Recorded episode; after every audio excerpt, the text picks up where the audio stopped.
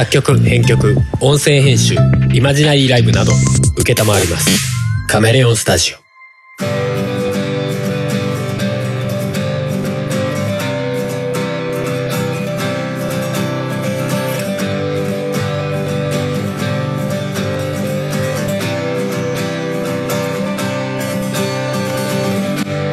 おどうもです。何回だかわかんないけど今日は何日ですか？2020年の11月29日。29日かな？そうだね。うん。うんうん。えー、車を車検に出してる 間の待ち時間にお散歩をしております。はい。はい。ここはどこなんでしょう？ここはどこなんですかね、まあ、大まかにはわかるけどうん。まあ分かったところでこの番組の中で言うあれでもないんで。この道行けんのかな？いけんじゃないですかね。な大丈夫な。んか学校っぽい雰囲気の建物があるけど、なうん。なんでしょうね。まあいいんですけど。えー、っと最近更新してなかったですが。うん。音がめフェスお疲れ様でした。いやお疲れ様でした。まあそれのせいですよ。大体更新できなかったの。先週先週音がフェスがあったのか。ちょうどね日曜に。うんそうだね。日曜にあってうん。でかその前の週はあれだもんね、あの ふもさんの曲の歌取りとかしてたもんね。ああそうだそうだ。うん ギリギリだね。ギリギリだったね。今年もギリギリになっちゃったな、ねえ。あのタイミングでねハルさんが「もうモーさんの新曲はちょっと無理だ」って。あそう。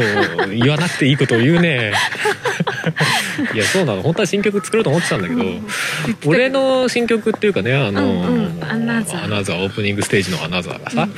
あれはどうしても作りたかったからあれは譲りたくなかったわけよ。それそうだね。そっちの方が優先だね。でそれを作ってたんだけど全然できなくて、うんうん。かといって同時進行で両方作るのはちょっともう 俺のなリソース的に無理だなってなって、うんうん。まあふもさんはちょっと、どうですか？一緒にカバーとかどうですか？みたいな感じだったよね。ね。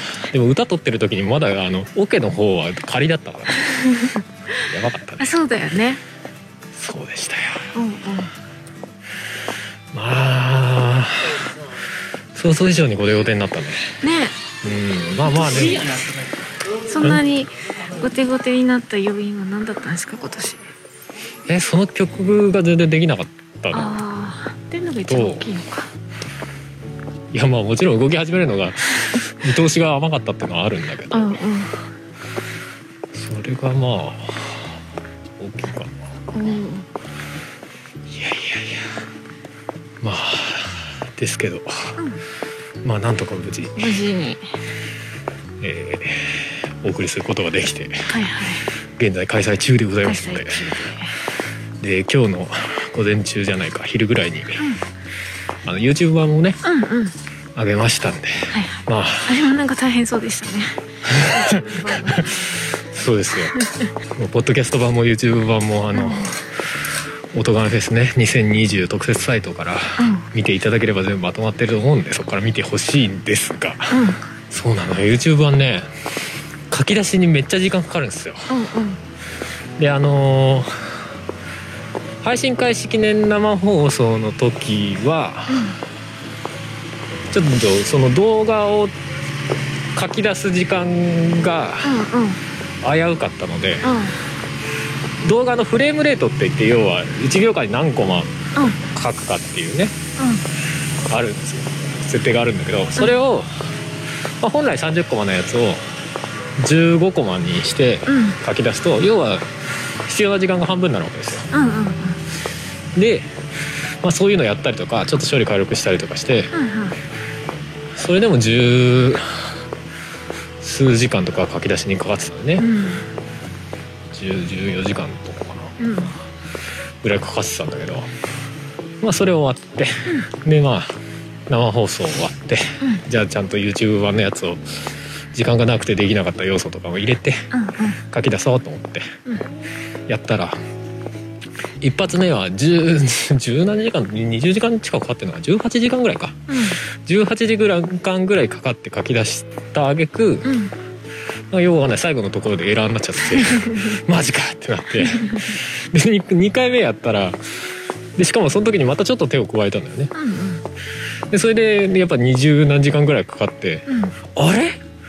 なんか画面が妙にあれこんなシンプルな画面でしたっけって思ったら後ろのあの波形っていうかさ、うんうん。うん音と連動して動くうんあの線みたいのがあるんだけど。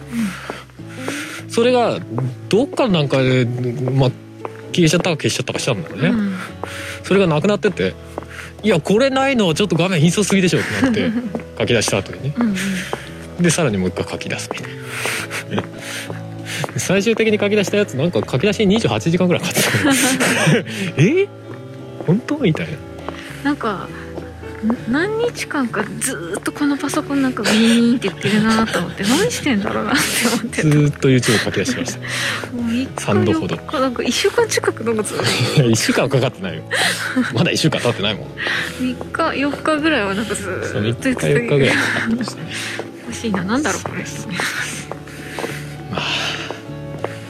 なんとかそっちもねうん終わって。書き出しましたんで。うん。まああの YouTube 版の方だとあのチャプターでねうん。あの各アーティストのお友達ができたりとかも一応しましたうん。なんか YouTube 側もなんかチャプターに関しては前よりなんか使いやすくなってて、うん。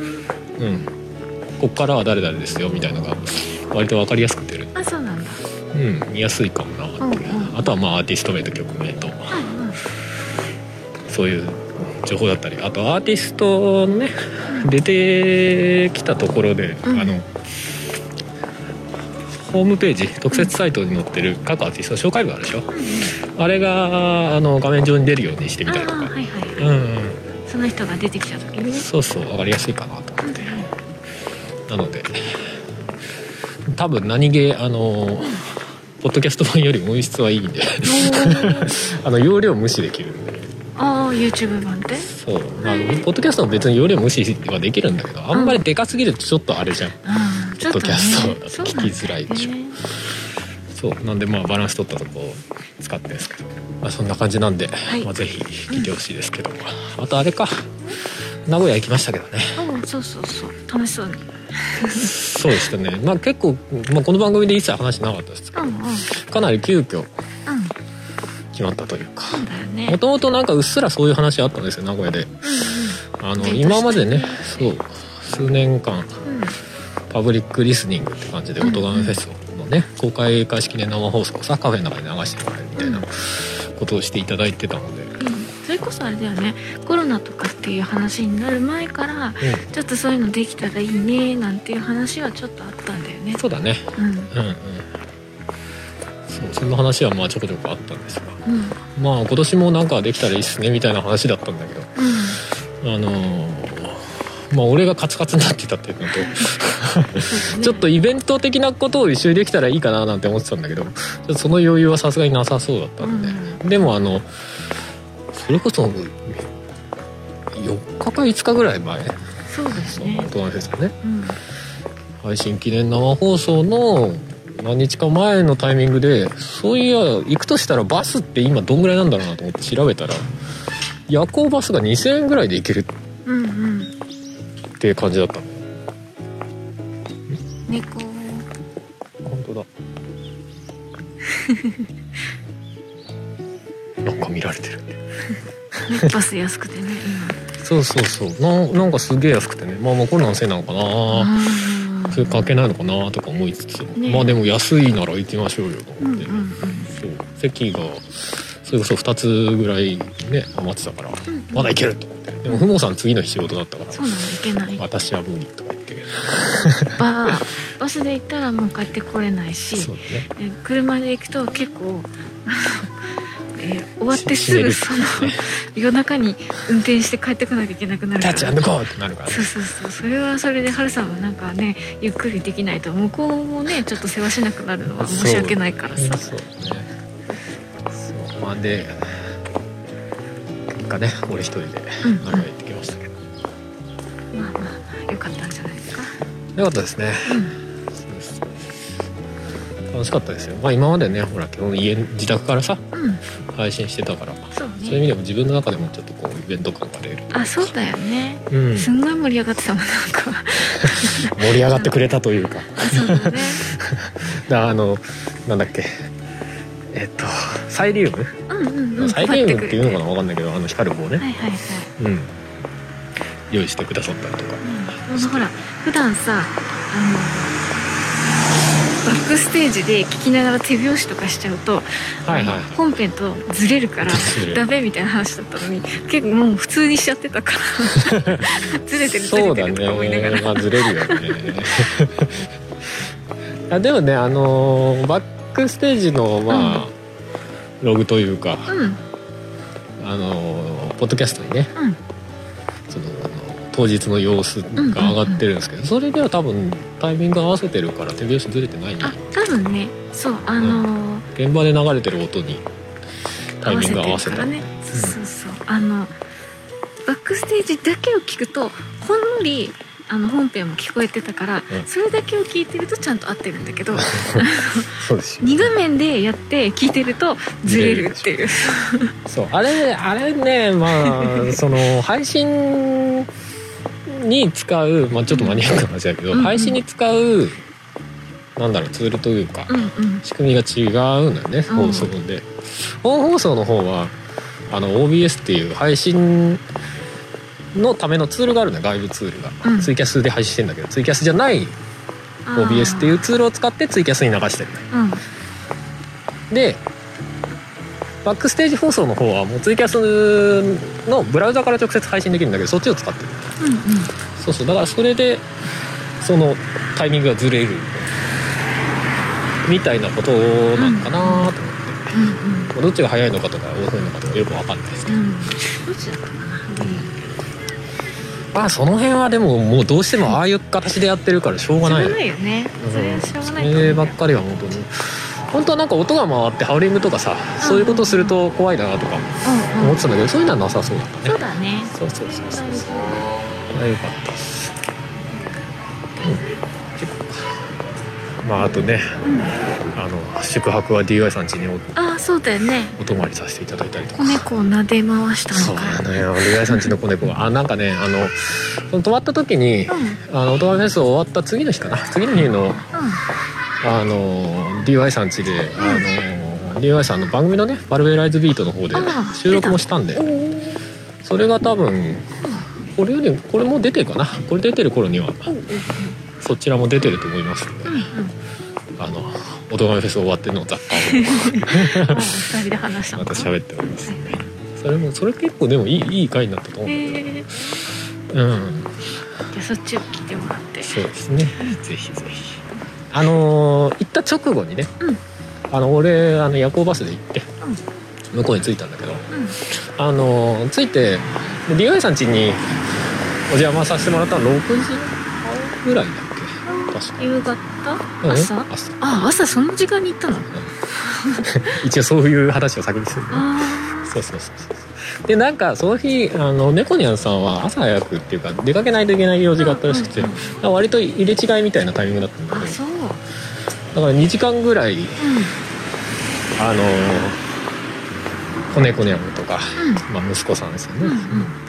とあとベイビーがいるんだけど1歳のね、そうその子らと遊んでたんだけど、まあもう子猫も可愛いしベイビーも可愛いってもうなんか なんだこの家ってなって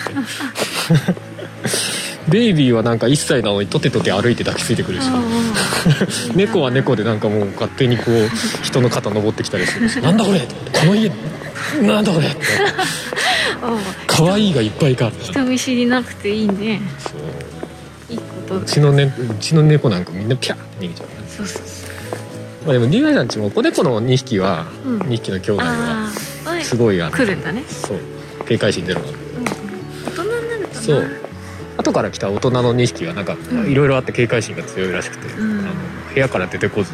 うんうん。あの近づくとシャーっていう。ギャップがすごいでも子猫の方はなんか警戒心ゼロで近近づいてって攻撃されるらしいみたいな。まあうんよくあるやつ。あるやつ。なんで？ってなるやつ。子供の方からしたら。なんで？こっち警戒心ゼロなのになんで攻撃されるんってなるやつね。遊ぼう遊ぼうってシャー。シャー。でもへこたれないそうそう。ありがちいやでも兄弟の子猫とかもう最高じゃないですか、ね。うちはね兄弟でも何でもないしそうだね、まあ2人とも施設からもらってきた時はもう1歳ぐらいだったのかな？あえっ、と片方最初の子は半、生まれて半年ぐらい半かな。年ぐらいか。そうそう1歳になってない時だから。でチャンプルの方が1歳ぐらいか1歳。うん大体1歳ぐらいの時、ねうん。あ子猫には勝てんよ。うちの方がかうちの子の方が可愛いもんねって言いたいところだけど子猫にはちょっと勝てない人懐っこい子猫はちょっともうなんか人類の可愛いレベルでだいぶ上の方行ってるわ。人類なの人になっちゃっ人類のっていうかその人類が知ってるね。た、うん、人間価値基準。だなだってそういう風にできてるんですよっていう感じだけど。まあじゃあ一段落した感じかなそっちのもろもろやらなきゃいけないことはそうですね。オトガンフェス関連はあとはまあコンピをまた作るんで。あそうだね。そっちもまた。まあ、やらなきゃいけないのと、まあ、来年に向けても考えとかないと考えてっていうかもうね。まあでも構想はこんな感じにしたいなっていうのはあるんでしょ？いやでも構想がまとまってないんですよ。まとまってない。なんかねまだねこうバシッとくるのがないんでね、あそう。うん、まあその辺はお湯な。ちょっと詰めていかないとな自分の中的にもね、うん、とりあえずまあ今期ですないやとりあえずまあコンピって言ってると、うん。あそうなんだよね。そう。気づいたら3月とかになってるでしょ毎年。そうなんだよでそこから動き始めたらもう遅いっていう話になるんで、ね。だからまあある程度同時進行同時進行なんだけどねうん。来年のことは来年のことで。うん。動き出さにあっているのがうん。今までの反省。そうだね 毎回一応あれあの考えてるのって私が声かけるとなんか面倒くさそうな感じで春さんから。いや考えてるんですけどねっていうこと言うよね分かってるんだよみたいな。分かってるんだけどみたいな感じになってるから。そうなんですよね。いやだから今年はっていう話ですよ。そうだね頑張れまあまあコンピとかも。うんお楽しみにしていただければ。そうだね。また春ぐらいには出したいね、なんかね、うん、まあ今春今年度中？春ってこのね暦の上での春なのかそれとも実際の春なのか。あまあ暦の上でにあ違う違う。実際の春になるよね。きっと。暦の上での春でいける？暦の上での春は何月まで？え暦の上での123月？うん。にうんそうだね。1月2月。3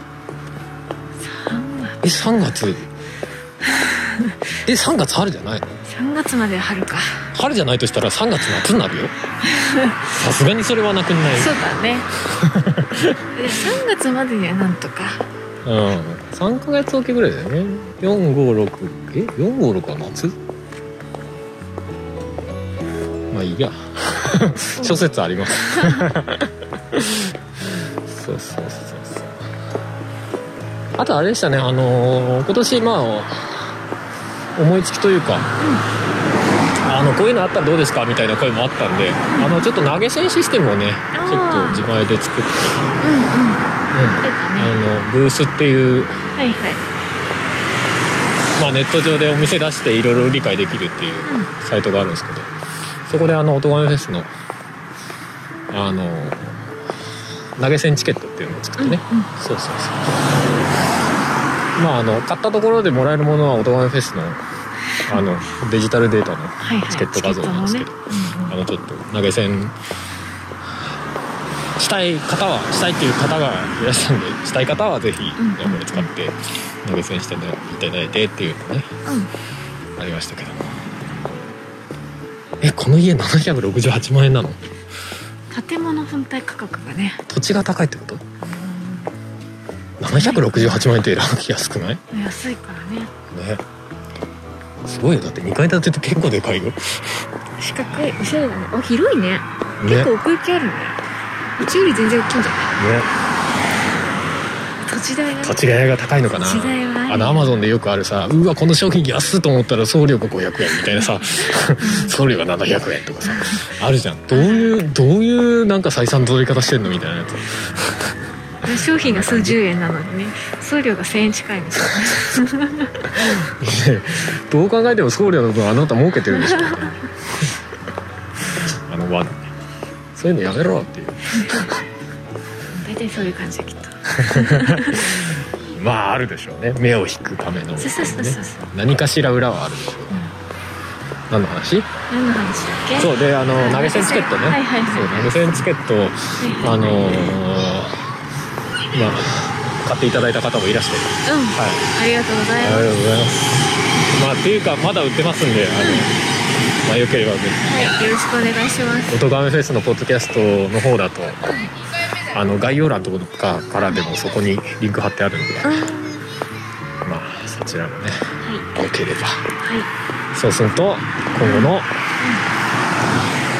活動のうん。いろんな意味でエネルギーになります。は ことさら音がめフェスに関しては、いそうね。まあそんなこんなでしたけども。はい。ふもさんはどうだったんですか？最近最近？うん。えー「鬼滅の刃」の映画見に行ったよ。ああ そうらしいんですよなんか、うんあの。昨日急に言われて。フェスの。そう「鬼滅の刃」散々なんかあれがどうでこうでみたいなさうんうん。話してて。まあ私映画見に行ったけどねみたいな。みたいな。いつっつったらうん。ハルさんが名古屋行ってた時ああそういうことか。と思ってまあそりゃ一体仕方ないなと。ハルさんがだってあ暇だろうしねあんまりなんかあれどうなんだろうみたいな「いやちょっと微妙じゃね?」みたいな感じで言ってるから映画はいけないなちゅちゅちゅちゅちゅちゅちゅちゅちゅいやまあ言ったけど俺は言ってるけど散々うん「鬼滅の刃」俺あんま刺さってないんだけど特にアニメしか見てないんだけど、ん。テレビアニメのねそうそう鬼滅しか見てないんだけど、うん。でもだって最初にその「鬼滅」見ようって言ったのふもさんじゃん、そううん。アニメを？そうそうそうそう。そうそうそうでなんかあの職場のね人たちが騒いでるからどんなもんかなと思って。そうそうそうそう見ようっつって見たじゃん、うん。最初からさあのアニメテレビアニメのやつ見たじゃん。見たね。24話だっけ、うん。うんぐらいあったやつを見てさ。でうん。っていう感じになって。で俺より先にふもさんが「これみんなどこが面白かったんだろうね」みたいな。うん。なった。正直アニメの時はなった。いや俺も思ってたけど言うと思って。言うが言うと思って。うん。でその後めっちゃ私はめっちゃそそ率直な忌憚のないご意見をうん私は漫画をその後読んだのさ。らしいですね、うん。で漫画読んでめっちゃ泣いてでこれはちょっと漫画漫画読んだら面白かったからあの映画もちゃんと見に行こうって思って。うん、映画も良かったんでしうん映画もよかったよ。あのねまあ大体漫画読んでてょうん。あのかなり泣いたシーンのところが映画の無限列車のなるほどね。今回の映画がすごいいいところだった。いい,、うんいいシーン。いいシーンの場所だから。なるほどね。そうそうそうそう。なのでそこうんそうだね。あそこがあってからのちょっとこういろいろ展開があっていくわけで。だから結構そのまあテレビアニメのところではピンとこなかったのは正直なところだけど。そうそうそう。その後を考えるとうんまあ悪くないよ。とそうそうそうそう。で逆に言うと俺テレビアニメしか見てない俺はうん。そういう感想を持つのは致し方ないと。そうだね。思ってよろしいんだけどね。うんだから漫画読んだらいいと思うよ。いやチャンスがあればね。映画でやっぱりあーってなる可能性はいいやでもなんかそこまでそこまでの段階で引きつけられなかったらちょっとダメなんじゃないのって思わなくもないんだけどね。いや、私はま、漫画だったらでもそのアニメでさうんうんテレビでやってた。ここら辺まででも引きつけられるんですか？要は漫画版の？うん。途中までね、要はテレビアニメでやってたぐらいまでうん。見てもうん。引きつけられるもんあるんですか、なんだろうな。そんなねアニメ見た時の違和感ほどは違和感はなかったかうんうん私は漫画まあ普通に漫画。そうそうそうそっていうかまあ普通に割と飲み込み方かな、うんそうだね。って気がする。なんか漫画の方が結構こううん。まあぼ描写が細かくないというか。あそうだから戦闘シーンみたいなんだとうんと話はあるけどね。うん描写がこれどういう感じなのかよくわかんないっていうのはあるんだろうけどうん。私そこ多分そんな細かくうん。あのどういう風な動きとかっていうのを求めてないので。まあそうだよね。そこがまあ重要な話でもなさそうだしね「鬼滅の刃」って。うん。結構戦闘シーンアニメでもそんなに細かくないでしょ。まあね。だって結局さ「なんとかの型」ってバーンってやるけどさ「いや何やったの?」みたいなさ。うん。ななんか若干腑に落ちないというか感じは俺はずっと思ってた、まあね。でもなんかところどころ漫画の方がその動きがない分あの説明をちょこちょこ入れてくれてる感があってうん、ああなるほど。ねだから保管そっちの方が保管できるかなって気がしてうんうん。私はそっちの方が面白かったな。まあなおかつ知り知り上がりな話ではある。のか知り上がり？盛り上がっていく感じのさ。そうだね。話の。うんうん。ああなるほどね。そうそうチャンスがあったら見たいけどな。そこまで言うんでしたら。うんまあ面白かっまあでもこれ系の話題をするとな今なんかほら「鬼滅の刃」のさたうん。ブームが盛り上がりすぎてさうん。危ないよね。なんか危ない感じがするこの話題。そうだね。そういうかあれだね。あのこれもなんかふもさんの職場の人がうん。話題にしてたみたいなやつで、うん。えっ、と「約束のネバーランああ1月からまたアニメやるやつ。ド」らしいっすね、うん。約束のネバーランドあれもねプライムビデオでうん。見ましたけどあれ面白かったですね。あれ面白い。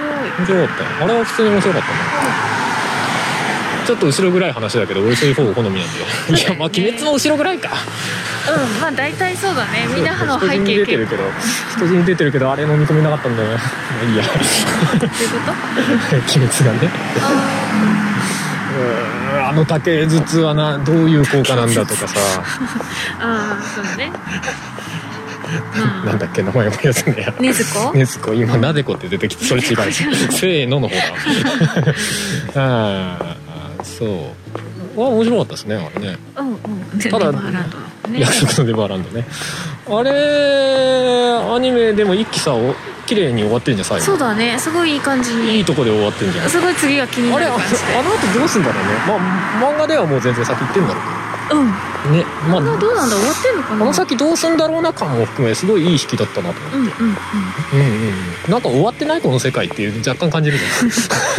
なんか「進撃の巨人」感というかさ、うんうん。あれこの世界終わってねっていう。すでにみたいな。まあそっから多分いろいろあるんだろうね。あるのかね。うん。う私も漫そっちの続きも気になるから漫画読もうかもと思ったんだけどん、いやでもなんか下手に一人で漫画読んじゃうとアニメ見た時に先が分かっちゃってるとそうですそうハルさんとのこのリアクションの差が出ちゃう。し横で横で「ああこれなこれな」とか言って言うんですそうそう。だからあそれダメだなと思って。いやこれこれああこれなこれかそうかとか言って言うからね。そう。あそういうことだったのかみたいなことね。絶いやこれ対あるなねいやこれああいや何も言わないとか言う。だから今ちょっとそれはあの漫画読むのやめてる。そうまあわりかし直後にアニメやるんであれば。そうそうそう。1月のう。二十何日だからだもん。ね、ちょっとちょっと我慢しようと思って。んそうだね。そう今はあのなんだっけ「進撃の巨人」が途中までしか読めてないから、あれがちょっと続き読みたいなと思って。あ見ながらも読めてない感じ。あそうだね。俺前にあの最終巻が出る時のキャンペーンかなんかで、うんうん。え全部読んだんだっけ？そっかそっか。その時出てるやつね。そう。あれ全部読んだけどもうなんかもう半分ぐらい忘れてるかもしれない。最後の方なんかもう話がこんがらがってて。そうなんか。複雑やなこれ意外にとどどこまで読んだのか私もちゃんと覚えてないから、うん。インパクトのあるところだけ覚えててでもそれ結構読んだのもなんだここまで読んだよっていうそこじゃなくうん。結構だいぶ前だったりとか。その先もそこそこ読んでるなみたいな。俺ももう時系列で思い出そうと思って無理だもん。ね えーっと最初でっかいやつが出てきてどうしたんでしたっけ？そんなレベルだから？そこから。ででっ若いやつが仲間ああああうんみたいなね。食われてのみたいなえエレンが何なんでしたっけ？みたいな。いやでも「進撃の巨人」は面白かったな面結果的にね。なんか「進撃の巨人」のあの売り売り方っていうか、うん。露出の仕方えぐいなと思うけど。うん。なんかもうなんコラボが雑っていう。まあ「鬼滅」もちょっとえぐいぐらいのコラボがすごい。そうだねそうだね。でも「進撃の巨人」は「エヴァンゲリオン」と同じ感じだなと思うコラボのね。そう。そうだね。マジで何でもいいんだなみたいな。ひげ剃りの CM あの碇玄道がやってた時ひげああエヴァのね。ひげ剃ってニーヤみたいな。笑ってる玄道が。原作の雰囲気無視しすぎや「進撃の巨人」も最近なんか、うん。あの Spotify の中で CM 入ってたもんね。へえ な何のあれだったか忘れたけど要は Spotify 絡みのやつと。うん。全部駆逐してやるみたいなことをなんかその CM に合わせてセリフあ変えてるみたいーうんうん。なパロディですよね。うんうん。セルフパロディみたいなことやつなんかもうみたいな。そういうことやるよねみたいな。あーなるほどね。はい私はそんな感じです。そんな感じですか。はいあそうそうそう。全然話あれだけどうん。うんオトガメフェスに戻っちゃうけどあの12月中あの過去のオトガメフェスを全開放しちゃおうかなと思って。おお12月中。うん、1日から31日まで。いいんじゃない？でそれが終わったらうん。もう今度夜？いやいや。違う2019年うん。去年のオトガメフェスも含め、うんあ全部。またクローズ。うんうんうん。で現状聞けるのは2020だけになる。流れにしようかなと思っております、はい。だからまあ2019がまあ普通に聞ける最後のチャンスでありはい。他の年のやつもいっぺんに聞けるよと。お。このチャンスにどうですかと。いいじゃないですか。いかがですか。奥さん。まあ今年のね2018 2018 2020 2020に流れる。8回目のね2020あそういうことね。一緒に合わせたら2018ちょっそうそう2020につながるような流れみたいなのともあるしね、うんうん、そうだね。そうそうそうそう。だ例えば澤田さんじゃねえや。深夜さんがさ前に出てた。うんうんうん時のやつとかね。そう。聞いてみるとかね。過去に2回出てるんでそれを聞いてみるとか、うんうん。そのどうなって今年の今回だったのかなみたいなやつとか まあ Q さんがね出てるやつとか。そうだね聞いてみるとかも面白いんじゃないんですかねっていう。YouTube 版は大体チャプターを書いてるはずなので。うん。ああの大体 YouTube 版も全部っていやっていうか YouTube 版がですね。あがそうそう出るんだ言いそびれた。あそういうことか。そうポッドキャストは再公開しちゃうとダウンロードできちゃうんでちょっとそれはまあ毎度言うあれですけど あれかなってところはある。んで YouTube 版をね。YouTube 版が出るんだね。はい。まあ人によってはちょっと聞きづらいかもしれないですけど申し訳ないですけど。まあそういう事情があってなんで、お許しください。はい、まあ、そんな感じなのでまあぜうんうん。ひ聞いていただけたらなと。はい思う次第でございます。はい、あとなんか話すことあるかな？あとはコンピが続報を待てそうですね。まだね誰がどのくらい出るかが決まってないのでね、まあちょっと確定ではないですけどまあおそらくは基本コラボ曲うんがベースになるから、まあ、今年ほらそもそもうん。アーティスト1曲だからさ。そうそうそう。まあそのままねその1曲を入れちゃうっていうのもちょっとあれかなみたいなところもあるんで。で曲数を逆にみんな入れると多くなりすぎるみたいなところもあるし そうそうそうそうまああの NK さんのやつとかね。あの横井圭さんとかさ。うん。ちゃんとアーティストとして活動してる人に関しては逆に入れづらい部分もあるでしょうしそうだね。ちょっといろいろ考えてまあうんそんなコラボ曲を集める感じになるかなっていう気はしているんですが、まあちょっと正式なね情報は、心して待てな感じで。はい。はーい。じゃあまあ現状そんなとこですかね、まあまた音がめもちょこちょこっていうか週1ぐらいで更新できるといいなと思っておりますが。はい。まあ不定期更新なんでその辺は何卒 何卒何卒ご理解くださいませ。大体週一。大体気持ちは週気1持ちは週きゅ一し気持ちは週1だけど今回3週間ぶりだからね。おおそうか。お気持ち的には1週間ぶりぐらいだよ。ちょっと意味わかんないです。どういう？どどういう？どういう私の中で1週間1週しか経っててるすごい時間の流れがすごいね実際この2週間ぐらいすごいけど。もうねちょっとね仕事が忙しすぎて。いやそうですもうねねばったりしますからね。帰ってきたらすごい疲れてるから土日とかもね死んだように寝てるからね。う いですね。そうですね。そうですね。ちょっとまあ俺もテンション的にうん。あのなんか音がめ取るテンションじゃない時もあったりとかもあるんだけど、なんかふもさんぐったりしてて音がめ取るっていう感じじゃないなみたいな。でも取るって言うとじゃあ取ろうっていう言ってくれるからあれなんだまあけど。別にうんまあ気遣っちゃうよねみたいなところもありつつ。いやあのね実際別にそんなね大丈夫は大丈夫だっていやまあ正直うんここ2週間ぐらい取れなかったのは完全に音がめのせいで。すうん。それは間違いないまあそんなこんなですので、また何卒、何卒何うんうんよろしくお願いします。はお願いします。い。じゃあまた次回ということで。はい。今回のエンディング曲はどうしましょうか？ああれあれ流すのダメ？アナザあアナウンサー流す、うん。音がめフェスから？ーそのなかなか出てこなかった大変な曲。い やそうです大変な曲だったけど、ん。結構気に入ったものできましたよ、うんうん。そうそうそうそう。普通に。じゃあそれ流しますか、まあ、はい。音がめフェスもね1曲目ですけど、うんうん。まあその流れでちょっとうんうん。フェスってこういうもんかとかそうそうそう。その先どうなったんだろうなとかいろんな人出てますよとか。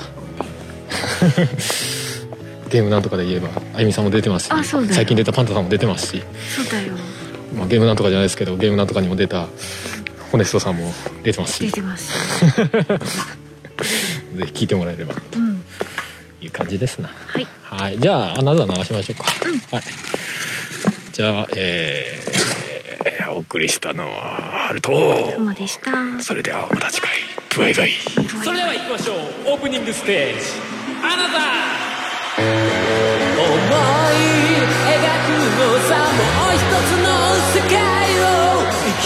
うとしているんだぜ僕らはまだ終わっちゃいないさ。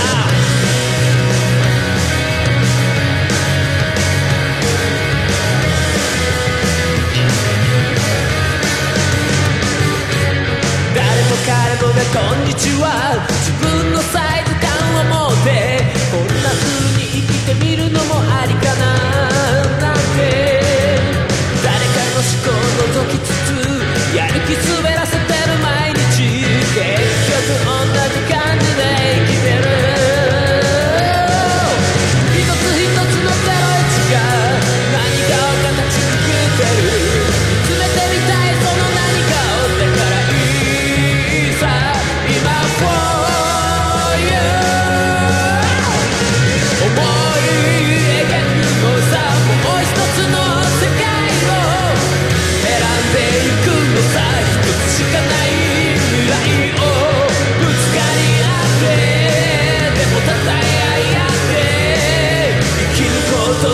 うとしているんだぜ僕らまだ終わっちゃいないさ。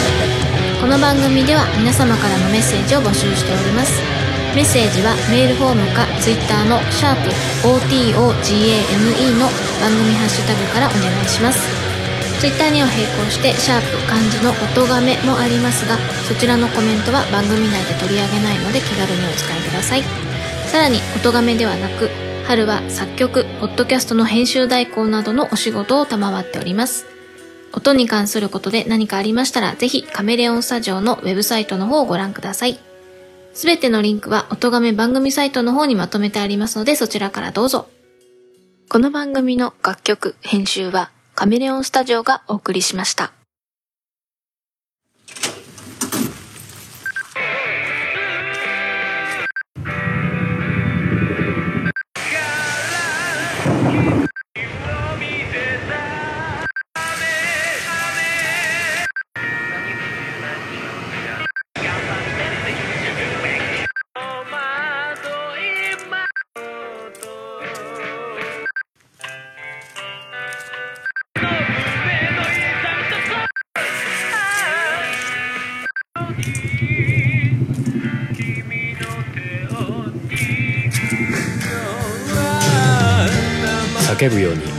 嘆くように祈るようにつぶやくようにあなたに聞こえるように春セカンドソロアルバム「生命体」Spotify などの音楽サブスクリプション iTunes などの音楽配信サイトで販売中どこまでも